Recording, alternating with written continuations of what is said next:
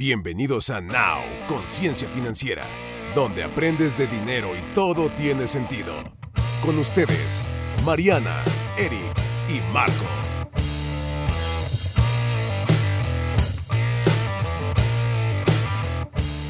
Hola, hola chicos, ¿cómo están? Hola. Excelente, Hola. Muy Aquí bien, ¿y disfrutando tú? un dulcecito de leche. Ay, qué rico amigo, pues provechito. Eh, bueno chicos, estamos en otro nuevo programa de esta temporada 4 que me encanta. ¿Y qué creen que vamos a hablar el día de hoy? De- A ver, échalo. Me prometieron una escuelita para mi ego maleducado. Ok, justo lo denominamos, Marquito, Escuela para el Ego. Y nos vamos a basar en un libro que seguramente ya han escuchado muchísimo, que se llama Los Cuatro Acuerdos de Miguel Ruiz. Ah, ¿Lo conocen, verdad? Sí, Clarín, corneta. leído y todo. Ok. bueno, pues antes de hablar justo de a qué se refieren estos cuatro acuerdos, les voy a platicar un poquito acerca de Miguel Ruiz, porque pues lo hemos escuchado, sabemos que tiene un libro, pero pues quién es este, este señor, ¿no? Bueno. Resulta que Miguel es mexicano, es escritor y orador, pero tiene una cosa muy particular que es influenciado por Carlos Castañeda, que es un antropólogo peruano Órale. muy famoso, ¿ok? Justo él empieza a hacer esta pequeña obra que se llama Los Cuatro Acuerdos y se basa en la sabiduría tolteca. Resulta que este Miguel, nuestro compa Miguel, es también sociólogo. Entonces, sí, nuestro compa. Le interesa mucho conocer cómo funciona la sociedad y también cómo ayudarla, ¿ok? Qué interesante. Es por eso que él narra y él empieza a escribir justo esta edición de los Cuatro Acuerdos que eh, se da a conocer en 1997 y a la fecha lleva vendidas más de 10 millones de copias en todo el mundo. Guau. Y se ha, sí, y se ha traducido a más de 12 idiomas. O sea, no solamente se ha quedado en México, sino también ha ido de manera internacional. Oye, Que se me hace ¿y increíble. tú crees que las 10 millones de copias que se han vendido, o sea, la- las 10 millones de personas que lo hemos leído, lo apliquemos o como que todavía se nos resbala?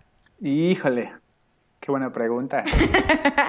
La respuesta de Eric, ¿no? O sea, yo creo que la verdad es que decimos, wow, está increíble, está bien fácil, lo amo, sí lo voy a hacer.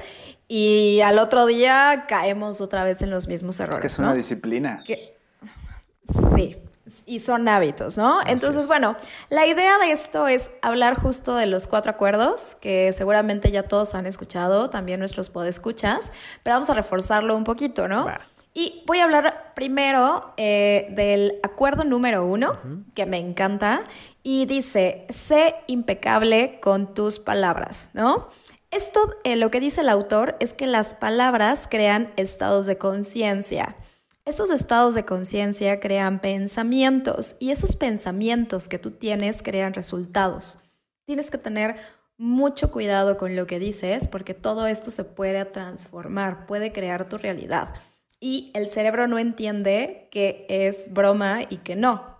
¿Han escuchado de pronto gente que dice, ¡Ash, me quiero morir! Ajá. Es como de, es como de cállate, ¿no? O sea, ten... ajá, Que la boca se te haga cuidado. chicharrón. Tenemos que tener muchísimo cuidado con lo que estamos diciendo. Él habla justo de que todo se manifiesta a través de la palabra, tanto lo bueno como lo malo. Y a veces creo que no le damos tanto poder a, ay, es que yo le dije eso, pero X, ¿no? No se lo va a, a tomar personal. Y claro, lo puedes destruir en un segundo a la persona. O incluso, como hablábamos también, puede ser su lenguaje del amor. Entonces puede ser que lo desenamores o lo enamores, ¿no? Sí, sí, es impresionante cómo no sabemos el efecto que pueden tener nuestras palabras en otras personas. Y, o sea, creo que toma- como paso siguiente sería el próximo acuerdo del cual también vas a hablar, pero creo que sí es muy importante como tener el cuidado. O sea, el... hay una frase que a mí me gusta y creo que va como de la mano de esta que dice que la ciudad más limpia no es la que más se barre, sino la que menos se ensucia.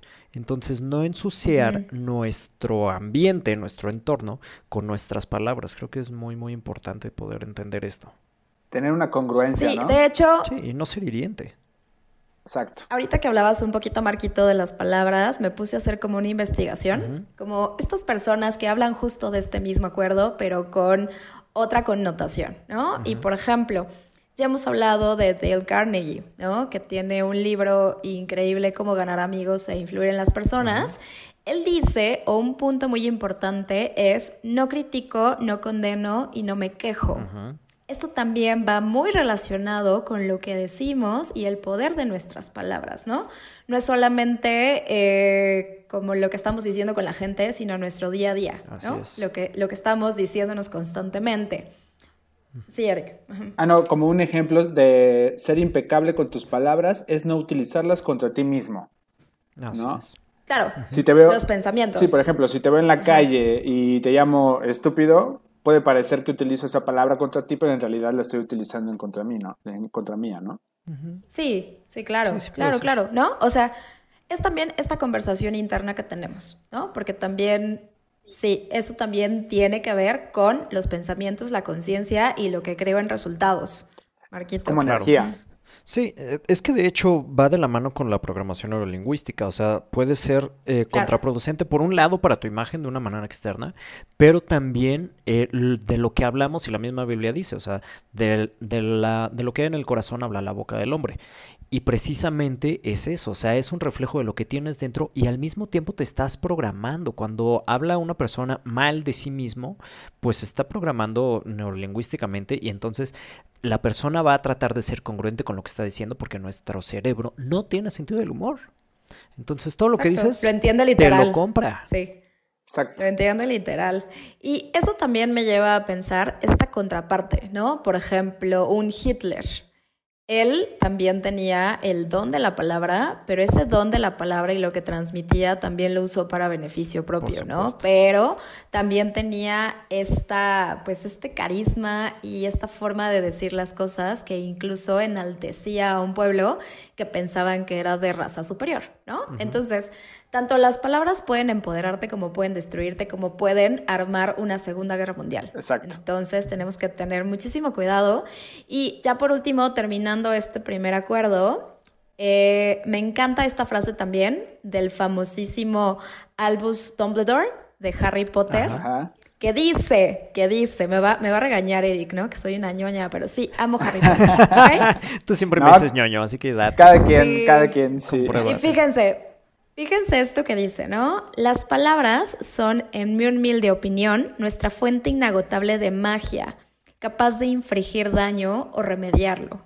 ¿Ok? Exacto. O sea, no, sola, no, solamente, no solamente es estos grandes filósofos, pensadores, este, personas importantes, sino también viene directamente en la parte de la literatura y en la magia de las palabras, ¿no?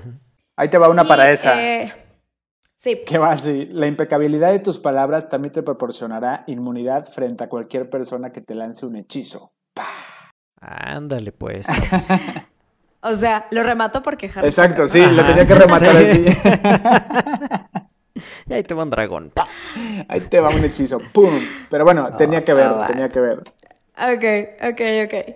Pues bueno, eh, creo que ya terminamos el primer punto de ser impecable con tus palabras y voy a pasar al segundo acuerdo, que este también me encanta y dice, no te tomes nada personal, ¿ok? Creo que este acuerdo... ese es de los más difíciles de cumplir para la mayoría de la gente. Sí, todos nos lo tomamos de manera personal.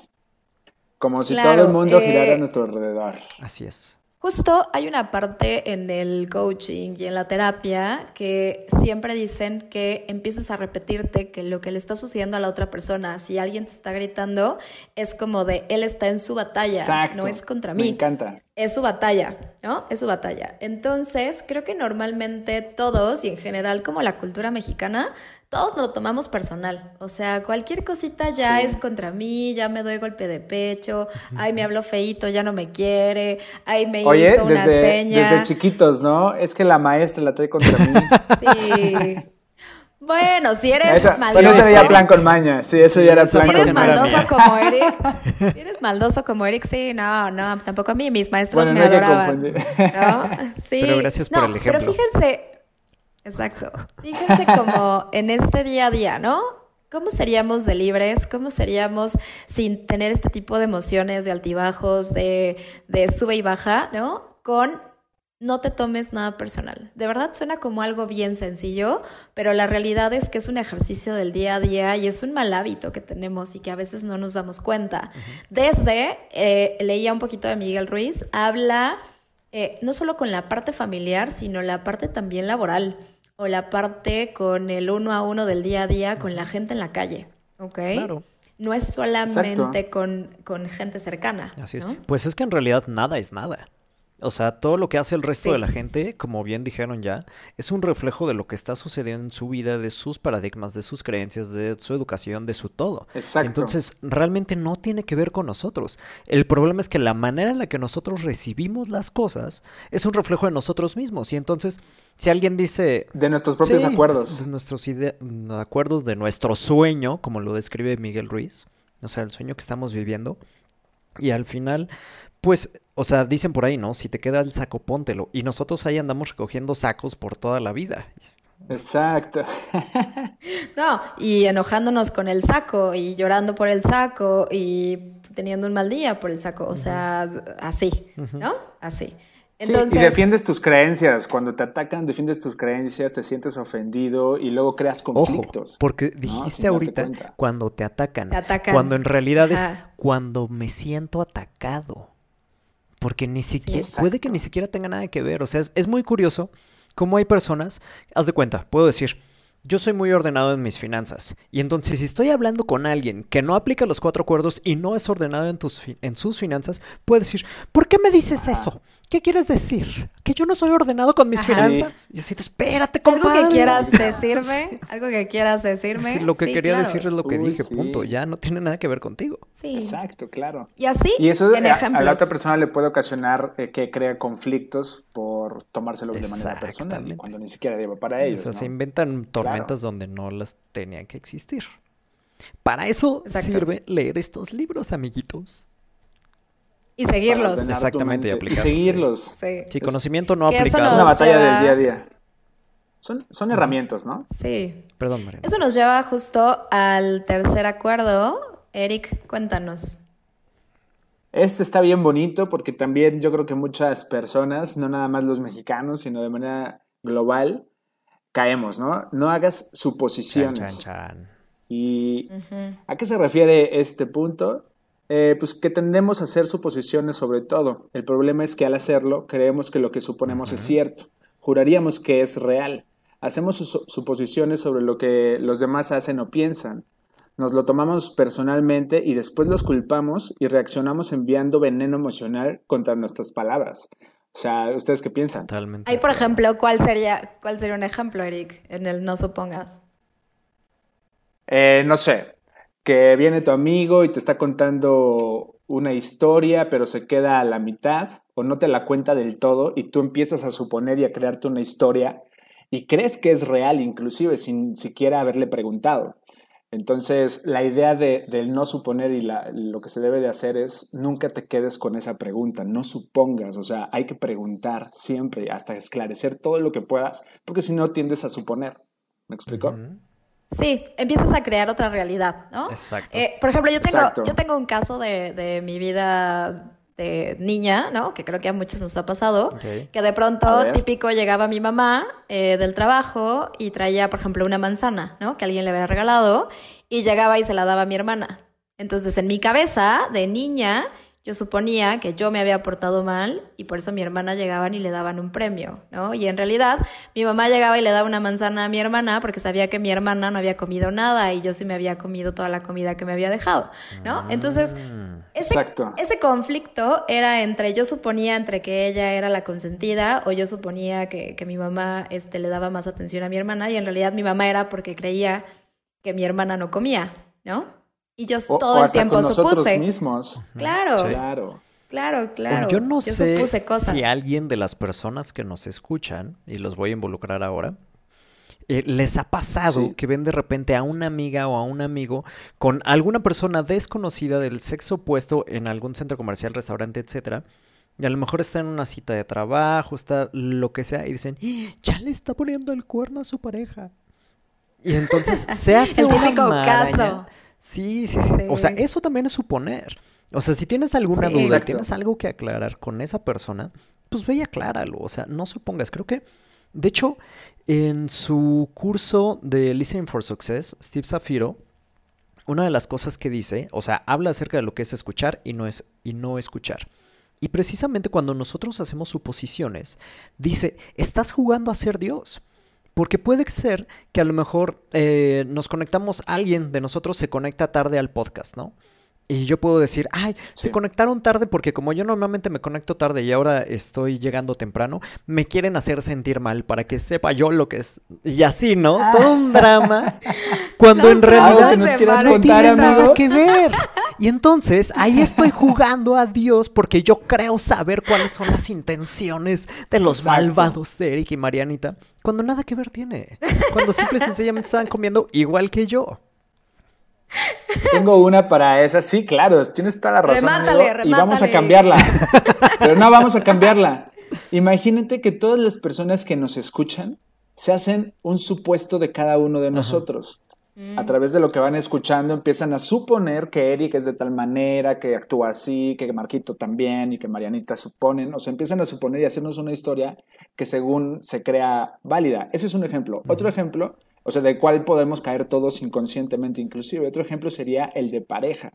¿Por qué hay tantos problemas en las relaciones? Porque no preguntan, porque se quedan con un supuesto y piensan, no sé, si tu novia se fue a comer con una amiga, estás suponiendo que te está diciendo eso porque se quiere ir a comer con un amigo. Entonces, en vez de estar suponiendo cosas, pues atrévete a preguntar, a indagar y siempre, siempre, siempre que preguntar. Y sobre todo, sabes Creo que esto se da...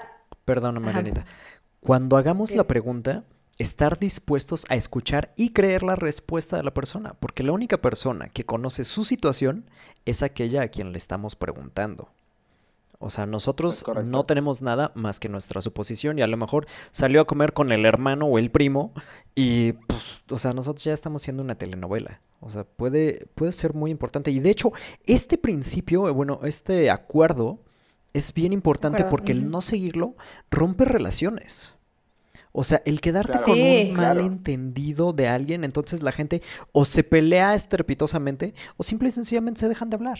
Y por el solo hecho de no preguntar, ya se rompió una relación que puede ser de años.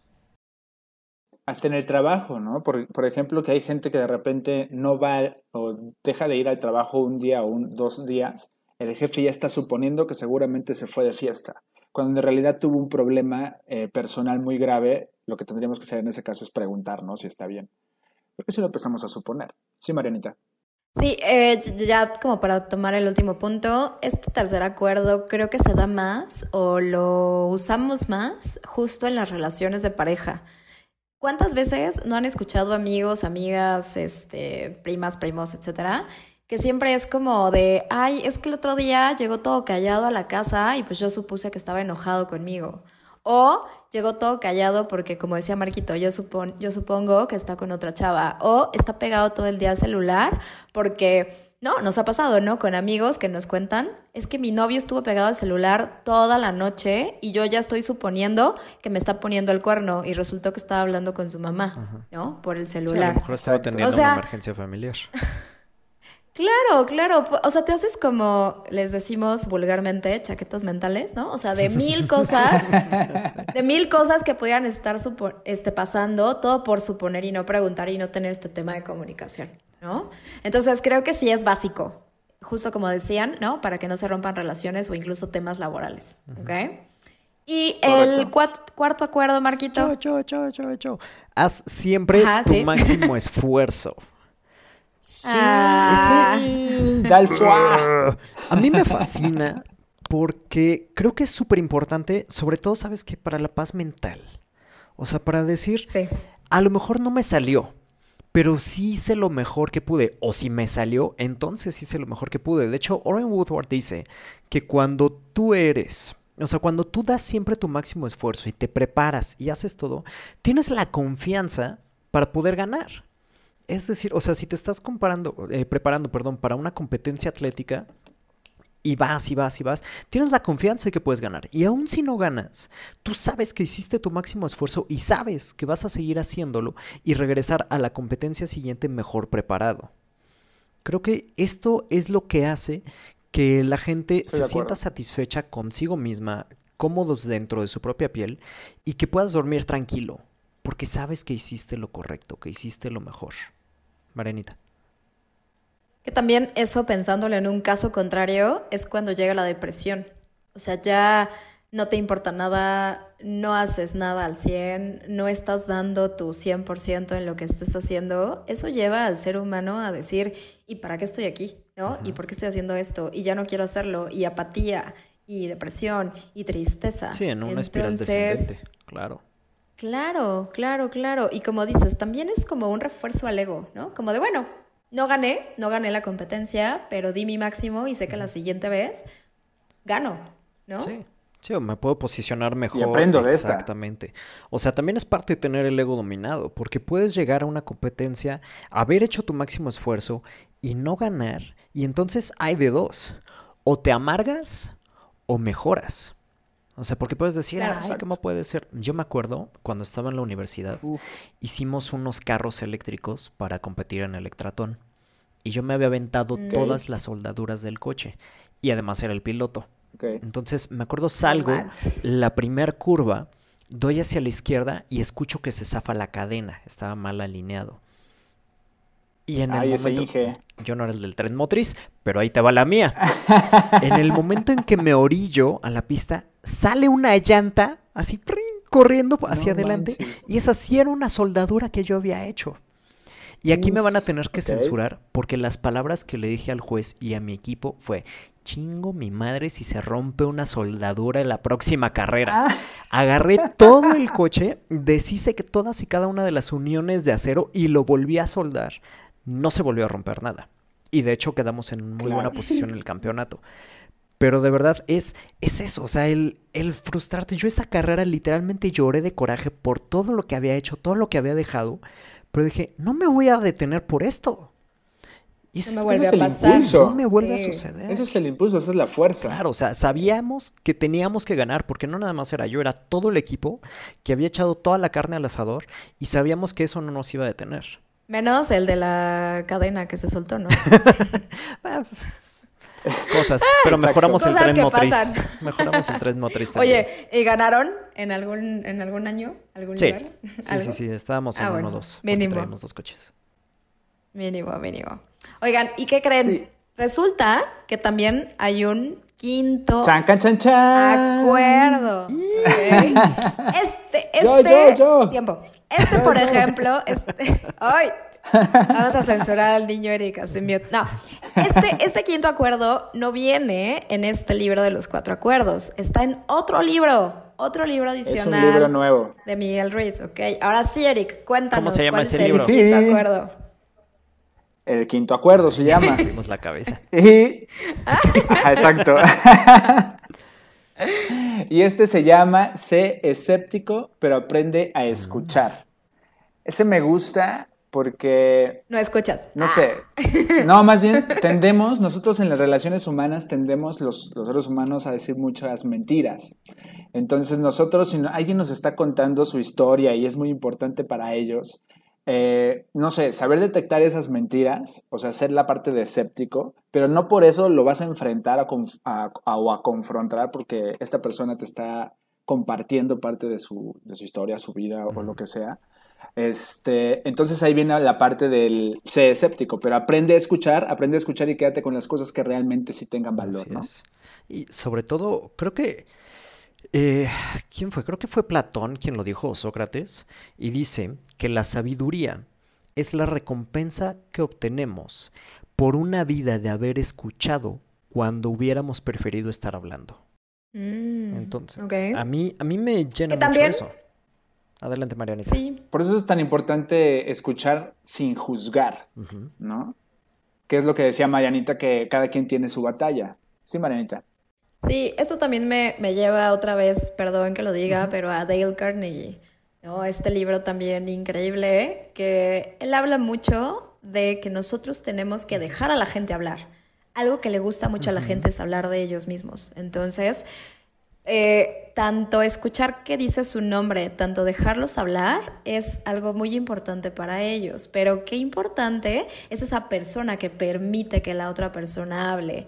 Y no necesariamente escéptico, yo creo que es de que me está mintiendo, sino más bien no creer todo lo que me dice, ¿no? Sino separar lo que sí, lo que sí me quedo, ¿no? Como un carrito de súper, es como este pasillo con lo que sí me quedo y con lo que no con lo que no me pertenece. Creo que ¿no? complementando lo que dices ahorita, sería como aprender a filtrar. O sea, decir, esto lo está diciendo por enojo, esto es su opinión, esto es un hecho. Y entonces, simplemente, como bien dices, sin juzgar, simplemente filtrar y como poder ver más allá de las palabras, como si estuvieras viendo así de un niño que se esconde atrás de la cortina que le ves los piecitos. O sea, dices, pues ahí está mi sobrino, aunque nomás ves los piecitos. Exacto. O sea, lo mismo. Decir, realmente esta persona está hablando porque tiene un dolor en su corazón y lo que necesita no es que yo le resuelva su problema. Simple y sencillamente es que le escuche, es ventilarlo. Exacto. De hecho, hay, hay una historia, creo que viene en el libro de Dale Carnegie, o no recuerdo en cuál, en la que me parece que fue el presidente Theodore Roosevelt, que tenía un muy buen amigo con el que hablaba todo, así de sus temas y todo. Y lo hizo traer a la Casa Blanca para poder hablar con él, y lo pongo entre comillas, porque lo que hizo fue, una vez que llegó ahí su amigo, entonces le empezó a decir, es que tengo estos problemas y acá, y ta, ta, ta, ta, ta. Fue como 40 minutos que estuvo hablando Teddy Roosevelt. Después le dijo, muchísimas gracias por haber venido. O sea, simple y sencillamente necesitaba con quién escucharlo. Y si lo llevamos al día de hoy, ¿cuántas personas no pagan psicólogos para que los escuchen? porque no tenemos el hábito de escuchar. Que de hecho, no sé si se han fijado, pero yo creo que estas nuevas generaciones, o sea, ya no estamos yendo a otro tema, ¿no? Pero estas nuevas generaciones es muy raro que un niño se ponga a platicar con otro niño. O sea, pero, pero realmente, realmente escuchar, realmente platicar. Yo no sé qué, qué será como en un futuro esto que, no sé, por ejemplo, nosotros hacíamos de irnos a tomar un café y a ver qué onda, amiga, platícame, la, la, la, la, la. Es que ahora, ahora se leen. Cañón. Ajá, creo que va a ser diferente. Y aparte todo es muy de imagotipo, o sea, imagen y pictogramas. Ya ni siquiera es como de te expreso mi sentimiento en, en o lo que me está sucediendo en palabras, sino aquí te lo codifico y ya tú sabes qué estoy sintiendo, te mando un meme, te mando un GIF, te mando mi, mi, mi, mi, mi. Estamos también cambiando la forma en la que nos estamos relacionando y no sé si eso cambia esta forma de saber escuchar o saber también interpretar el sentimiento de la otra persona. Creo que sí, y de hecho hay, hay, dos cosas que ahorita que lo mencionas me parecen eh, a observar. Una de ellas es que estamos estandarizando la manera de expresarse. ¿Por qué estandarizándolo? Porque 10.000 personas utilizan la, misma imagen, el mismo GIF, la misma niñita que se está riendo. Exactamente, el mismo emoji. tal cual. sí. Entonces, con eso lo que estás haciendo es encasillar la forma en la que la gente se expresa, número uno. Exacto. Y número dos, estamos empobreciendo la lengua hablada. O sea, porque al final, ¿cuántas palabras? O sea, si tú abres un diccionario así en cualquier página, alguien que tenga acceso todavía a un diccionario, y buscas, o sea, te aseguro que no conocemos ni la mitad de todas las palabras que van a estar en esa página. O sea, en cualquier página aleatoria que abramos. Sí. Sí, estoy de acuerdo. sí, claro. También es, a mí me parece importante. Bueno, por eso es tan, tan importante escuchar sin juzgar, queriendo sinceramente comprender al otro en su propia historia. Y siendo escéptico, este, no te crees todos los mensajes, no depositas tu fe en los símbolos y cuando tu fe no está en los símbolos, tu fe está en ti mismo. Entonces, o sea que todo lo que mandan por Facebook y WhatsApp no es cierto. ¿Tengo que ser escéptico con eso?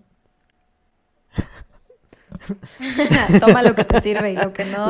Toma lo que te sirve, exactamente. y lo que no. O sea, los piolines de la tía, ya tú sabrás si lo tomas o no. Pues sí, compadre. Pero las noticias que luego sacan eso sí, ahí aplica el C escéptico muy cañón. Uf, uf, uf, uf. Toma lo que te Uy, sirve. sí, súper, todo el tiempo. Y si no, investiga, pregunta, vuelve a investigar, porque sí, sí, sí, estoy de acuerdo. Hay muchas noticias fake en, este, en estos tiempos. Y bueno, chicos, eh, hablando un poquito de ya como para hacer un resumen, hablamos que existen cuatro acuerdos y un quinto. Sí. El primer acuerdo es sé impecable con tus palabras. El segundo es no te tomes nada personal. El tercero es no supongas. El cuarto, haz siempre tu máximo esfuerzo. Y el quinto y último es aprende a escuchar siendo escéptico. ¿Ok? Sí, señor. Creo que ya como a manera de conclusión eh, podemos decir que hay que ser conscientes, ¿no? De justo cuando estamos no haciendo estos acuerdos o también tomar una pausa y decir, a ver, me lo estoy tomando personal. A ver, le acabo de decir algo a tal persona, tengo que tener muchísimo cuidado de no volverlo a hacer y ver qué estoy diciendo. Exacto. ¿No? me estoy suponiendo que mi pareja, mi, mi, mi, ¿no? Y no estoy haciendo mi máximo en lo que hago, en lo que digo que amo, ¿no? O no estoy aprendiendo a escuchar. Dime. A mí me sirve un, como un pequeño hack mental para poder este, no rebasar esa línea. Justo cuando estoy teniendo esta situación de incomodidad o algo así, yo pongo como semáforos, entonces está como el amarillito, ¿no? El rojo es que ya te fuiste como gordo en tobogán y ya la regaste quizá o ya hubo un problema. Entonces justamente como que tener esos semáforos y cuando se prende en amarillo obviamente va a ser en tu mente, ¿no? Que tú lo debes de, detectar y prender y en amarillo dices, hoy esto creo que se está poniendo un poquito complicado, entonces me echo un pasito para atrás y tomo la mejor decisión siendo consciente. Ese semáforo nos va a hacer conscientes. A mí me ayuda, yo lo aplico. Eh, no sé Creo que este semáforo, más allá de basarse en técnicas, estrategias y lo que me dijeron en el podcast, es eh, hacer lo correcto. O sea, tener una brújula hacia de esto es correcto o es incorrecto. No no siguiendo las filosofías relativistas de es que todo verdad es relativa porque para ti es esto y para mí es lo otro. No, no, no. ¿Qué es lo correcto? Así es. O sea, el norte siempre va a ser el norte y la verdad siempre va a ser la verdad. Entonces creo que es importante. Eh, y... No sé quién lo dijo, pero lo, he escuchado mucho, como de cuando no sepas qué hacer, piensa en qué es lo correcto. O sea, cuando, cuando tengas que tomar una decisión o cuando estés enfrentándote a algo, si no sabes qué hacer, piensa primero qué es lo correcto, ¿no? Y ese tiene que ser el camino, por más duro que sea, ¿no? Yo les diría... Yo creo que si tienes... Sí. Yo les diría, literal, estas cuatro, estos cuatro acuerdos, cinco acuerdos, eh, pónganlos por ahí cerca de ustedes en un post-it, justo para tener este tema de repetición, o sea, de repetición de qué es esta, este acuerdo que tengo que hacerme todos los días con pequeños pasos y puntos de, a ver, impecable con mis palabras. Tengo Yo creo que al tenerlos, yo creo que al tenerlos los cinco o al trabajarlos, te hacen una persona este, íntegra. ¿No? Claro, pero a esto voy un poquito para cambiar hábitos y empezar a cambiar paradigmas, que eso solamente se hace con Creo que una muy buena estrategia sería lo que hacía Benjamin Franklin. Y es, si los escribes todos, pero pones en una tarjetita o en un papelito o te lo tatúas en la mano si así prefieres. Y trabajas uno por una semana completa todos los días evaluar. A ver, ¿cómo me comporté hoy tratando de ser impecable con mis palabras? Entonces, de aquí a la próxima semana voy a trabajar con ese. Y la semana siguiente voy a trabajar en no tomarme nada personal. Y la siguiente semana completita en no suponer. Y cuando termine, vuelvo a empezar. Ellos lo hacían. Benjamin Franklin lo hacía con sus resoluciones que tenía 13 resoluciones, entonces le daba cuatro vueltas eh, cada año a cada una. Entonces, eso puede ser una gran estrategia. gran ejercicio, sí. Yo creo que sí, es muy funcional. Que si se fijan, ahí ya estamos siendo conscientes, estamos aplicándolo y no solo dejarlo y no solo dejándolo en papel y también creando hábitos día con día o semana con semana. Y una cosa que aquí me declaro culpable es cuando tú tienes estándares muy altos para ti, entonces esperas que el resto del mundo se comporte de una manera parecida porque a mí me parece que es lo correcto. Y aquí yo tomaría una mm. frase muy sencilla que dice también. Terapia. Pero tomaría la frase que dice vive y deja vivir. Es decir, dale permiso a los demás de ser humanos y de equivocarse, al igual que tú, Marco, te equivocas y eres un ser humano. Entonces creo que, creo que es muy importante hacer esto. Y para las personas que les encanta el control, si tú recibiste este podcast de alguien que te dijo, escúchalo, quién sabe qué, no te lo tomes personal. Si tú quieres tener el control, empieza por ah. ti. Y vas a ver cómo el mundo a tu alrededor empieza a cambiar y la gente empieza a ser más amable, te empiezan a preguntar qué estás haciendo, de verdad. El, hubo una historia de un hombre. Sí, claro, cambia toda la energía. La energía cambia. Hay una frase que me gusta que dice, nada cambió, pero cambié yo y entonces todo cambió. Entonces, de verdad empecemos por nosotros. Sí. Esa sería mi, mi conclusión. Sí. Estoy de acuerdo con ustedes. Pues, Eric, ¿algo más que quieras añadir? ¿No? Perfecto. Ok. Pues... ok. no, ok, ya se nos acabó el tiempo. Checan cómo Eric siempre quiere hablar y cuando le toca hablar no habla. Lo fuera o, sea, o sea... Qué gachos. sí, ya sé, ya sé. Qué mala Bueno, ya, ya para concluir, eh, Quisiera decirles también que eh, Bob Proctor es ahorita eh, una persona con el que estoy oh. tomando coaching sobre libros, libros que ha escrito y también eh, clases como de coaching personal. Y él justo de lo que más habla es la parte de generar nuevos hábitos y generar nuevos paradigmas, ¿no? Creo que estos cuatro o cinco acuerdos pueden ser unos excelentes, grandes hábitos como para empezar y él habla de que empieces con las cosas que no te gustan, o sea, hagas una lista de cosas que no te gustan, cómo cambiarlas para buenas, o sea, cómo es lo que sí te gustaría, y ya sobre eso empezar a construir hábitos una vez por, una vez por mes. Es decir, lo mismo que decía Marquito con, con Benjamín, pero yo quiero tener el hábito de, voy a poner un ejemplo, ¿no? Pararme temprano. Bien todas las mañanas, ¿no? Entonces empieza a construir el hábito una vez, este, durante un mes, ¿no? Durante cuatro semanas. Y justo ese mal hábito que tú no querías, lo pongas en un oh. papel y lo quemes. O sea, que casi casi lo que estás haciendo es que con esa energía tú ya no vas a ser esa persona, la que se paraba tarde, ¿ok? Y empiezas a generar así hábitos y puedes hacer mil y hábitos. Aplica el cuarto acuerdo, ¿no? Deberías aplicar el cuarto acuerdo. Haz siempre tu máximo esfuerzo justamente con esta intención. Sí, sí, sí, sí, sí. O sea, que esto no solo se quede en un bonito podcast y eh, lo empiecen a aplicar en su vida, chicos. Pues bueno. Sí. Listo. Listo. Y bueno. Apuntado. Vamos a ver el siguiente programa que vamos a hablar de las super apps y nuevas formas de gasto. Bienvenidos a la época de la información. Nos han pedido mucho. Sí. Achis, achis, los mariachis. Y tenemos un ingeniero en la casa. Entonces, Venga. Agárrense.